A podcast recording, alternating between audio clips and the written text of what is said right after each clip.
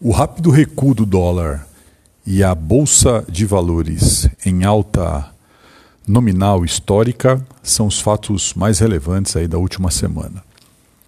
Por conta da guerra na Ucrânia, as empresas brasileiras passaram a ser muito uh, atraídas pelo capital externo, principalmente aquelas empresas que têm ações em bolsa e que negociam commodities.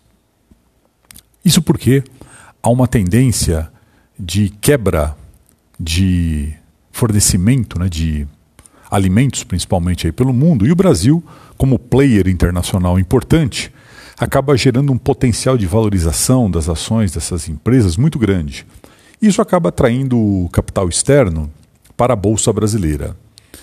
É, aliado a isso, também as ações estão bastante é, subavaliadas.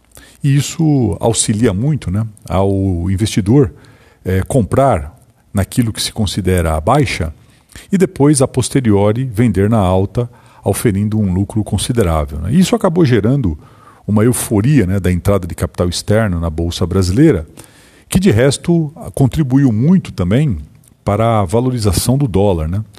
É, desde o início do ano, a Bolsa em dólares se valorizou 22% e o câmbio já caiu aproximadamente 16%.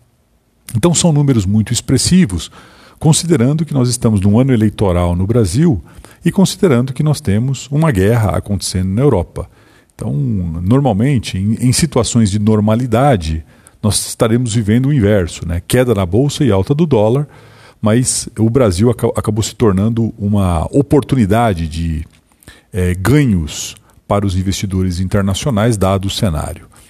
E a segunda razão que explica uma alta forte principalmente da entrada de dólares no Brasil, é a taxa Selic. Taxa Selic muito elevada né, é, faz com que o investidor internacional olhe para o Brasil com uma perspectiva de ganho de curto prazo. É aquilo que nós chamamos de hot money, ou capital de curto prazo. É aquele capital que entra no país é, sem o objetivo de permanecer muito tempo. Ele entra no país para tentar é, é, auferir aquilo que nós chamamos de ganho de arbitragem, que é aquele ganho que se dá pelo diferencial dos juros vigentes no país e dos juros vigentes, por exemplo, na economia, na média da economia internacional.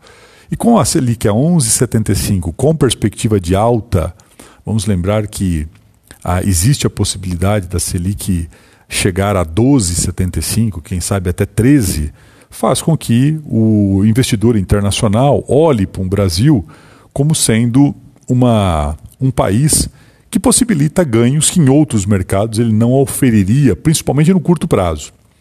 Então veja que se por um lado a bolsa de valores acaba representando é, possibilidades de ganhos para os investidores por conta do potencial agrícola que o país representa no mundo, por outro lado, o mercado financeiro brasileiro também gera essa é, possibilidade de bons lucros, uma vez que hoje o Brasil figura entre as maiores taxas de juros reais do mundo. Vamos lembrar que por juros reais nós entendemos aqueles juros que consideram o juro nominal, no caso a Selic, menos a inflação. Se considerarmos a inflação para os próximos 12 meses, comparado com a Selic de 11,75, nós temos uma taxa real de juros na casa de 7%. É uma taxa não desprezível e hoje só abaixo da taxa vigente na Rússia, que é um país que está em guerra. Portanto, o Brasil se tornou hoje um polo de atração de capitais internacionais, tanto na bolsa quanto no mercado financeiro, o que explica a alta da bolsa e a queda do dólar nas últimas semanas.